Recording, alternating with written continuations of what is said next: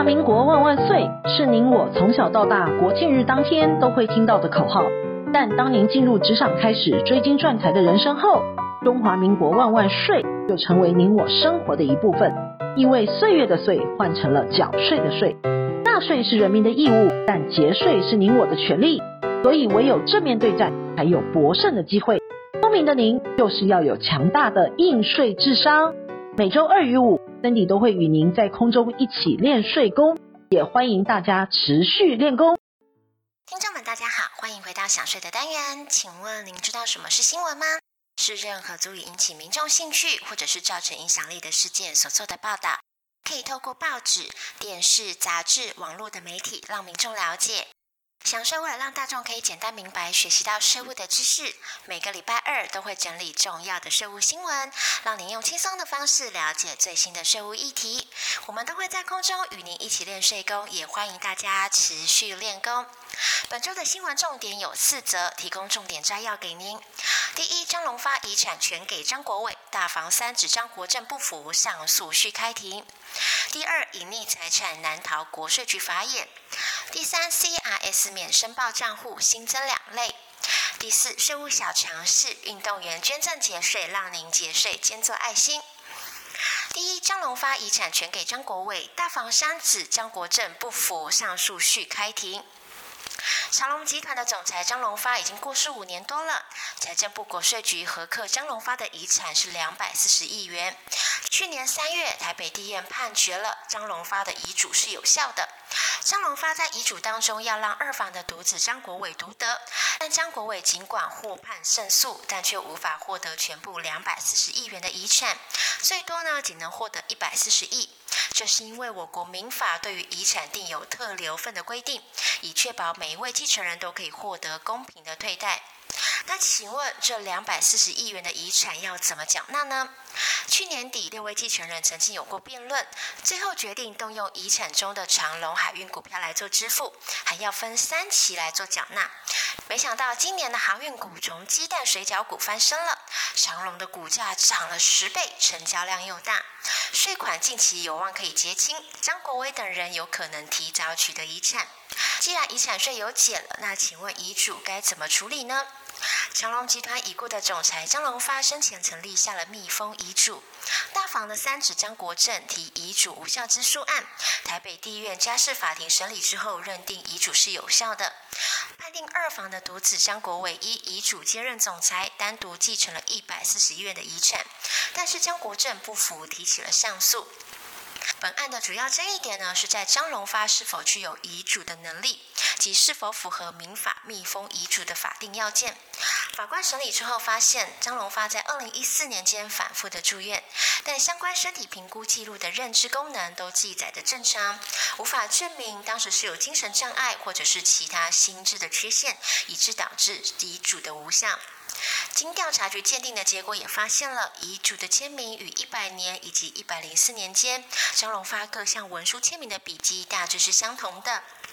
法官认定了张荣发当时是具有遗嘱的能力，指定张国伟接任总裁，单独继承了一百四十亿元的财产。遗嘱内容有公证人以及两位的见证人，所有的签名都符合密封遗嘱的要件。判决败诉，不服提起了上诉。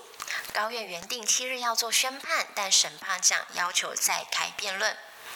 除了长荣集团有争产问题之外，板桥的海山集团也是一样的。海山集团的掌门人刘顺天是板桥刘家、邱家、郭家三大家族当中刘家的大家长，也是板桥首位的市长。五十七年前呢，认养了刘秉德，让他从廖改姓为刘。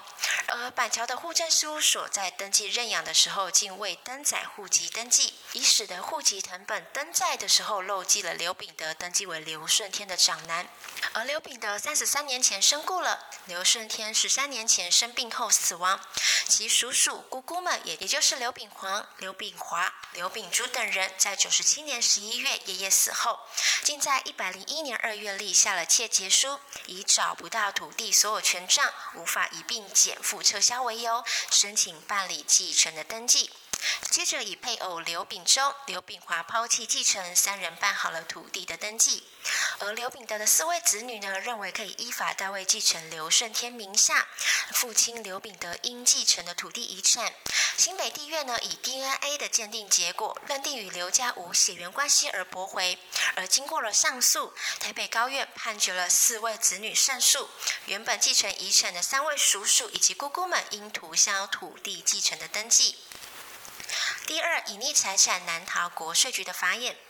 俗话说得好，狡兔三窟。兔子为了躲避天敌的攻击，也会事先准备多个藏身的窝；而一心不想要还钱的债务人，也会像狡猾的兔子一样，为了躲避债务人以及法院的追讨，甚至呢会将自己的财产分别藏匿于不同的地方。但是别忘了，国税局也是有网军的，您所有的财产都会帮您用电脑记录好，也就是财产总归户清册。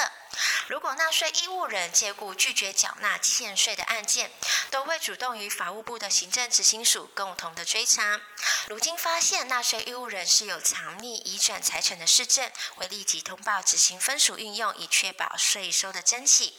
像是某位网络卖家 A，在一百零四年到一百零八年之间销售农产的加工品，销售额近来高达了五千两百多万。经查证后发现了补征了营业税以及罚款共四百六十八万余元，因逾期未缴纳而送强制执行。经该局调查之后发现，A 与其长男小 A 有共同经营了网络销售事业，因农产加工后销售额庞大，应有高额的利润。但是 A 与长子的小 A 在销售期间财产与所得并没有明显的增加，销售金额流向不明。于是，在查到 A 的配偶 C 在一百零五年到一百零八年之间并没有收入的来源，但是名下却拥有房地共计十五笔，其中的六笔呢是在一百零八年之后陆续购买的。公告现值呢高达了七百六十多万，目前居住的占地三百多坪的新建豪宅，已经收集证据资料提供执行分署运用了。因 A 人表示无力偿还，但又没有办法说明营业收入的去向以及提出相关的具体事证，执行分署以前有履行之义务，可能故意不履行，就供其强制执行之财产有隐匿或者是处分的情事，向法院申请管收，致使税款可以顺利的征收。第三，CRS 免申报账户新增两两类。CRS 又被称为台版肥咖条款。台湾首度呢，在一百零九年执行了 CRS 的申报，并与日本、澳洲交换。今年呢，新增了英国为我国第三个 CRS 的资讯交换国。根据国际财政司的统计，今年的申报期间呢，共有一千七百六十四家的金融机构完成了申报，合计申报了十三万笔的资料，账户的余额约新台币一点八兆。财政部呢，近期修正了 CRS 低风险规避税负账户的名单，新增了两类账户可免申报，包括了微型保险、调节等代交易方持有的账户。财政部指出了，参考各界的意见以及国际的规范，这两种账户呢，用来规避税负的可能性相当的低。自明年起，金融机构可以不必申报此类的账户。而财政部公告列为低风险账户呢，原先有三种，包括符合条件的企业员工福利及储蓄信托、外籍及入籍的员工集合投资账户，以及小额中老保险。而微型保险呢，是提供经济弱势者因应特定风险基本保障的保险商品，多为低保额、低保费，保障内容比较简单，较不具有避税的风险，因此采纳外界的意见，纳入免申报的账户。至于调解或者是仲裁，若与法院确定判决具有同样的效力，代交易方持有的账户呢，也应该比照法院的判决，可以免除申报的义务。第四，税务小常识，运动员捐赠让您节税兼做爱心。民众赞助选手也是能抵税的，只要透过体育署专案即可捐赠给运动员专户，最多呢可以抵减综合所得总额二十趴的税负。另外呢，可以捐赠给体育署非指定的专户，无捐赠上限且全额抵税。而为了引进民间的资源，并扩大体育的投资，提升国际的能见度，营利事业捐赠运动员和赛事可在一千万以内按捐赠的金额一百五十趴，自当年度的盈利事业所额当中减除的。但若营利事业与受赠运动员之间是具有关系身份者，在一千万元的捐赠额度之内，只能抵减百分之百当年度的盈利事业所得额。经营之前王永庆曾经说过：“赚的一块钱不是您的钱，存的一块钱才是您的钱。”因此，学会节税才能为自己的财富进行布局。想要知道更多节税的妙方吗？听享税 Podcast 并追踪卓越的粉丝专业，让您在潜移默化之间学习税务的知识。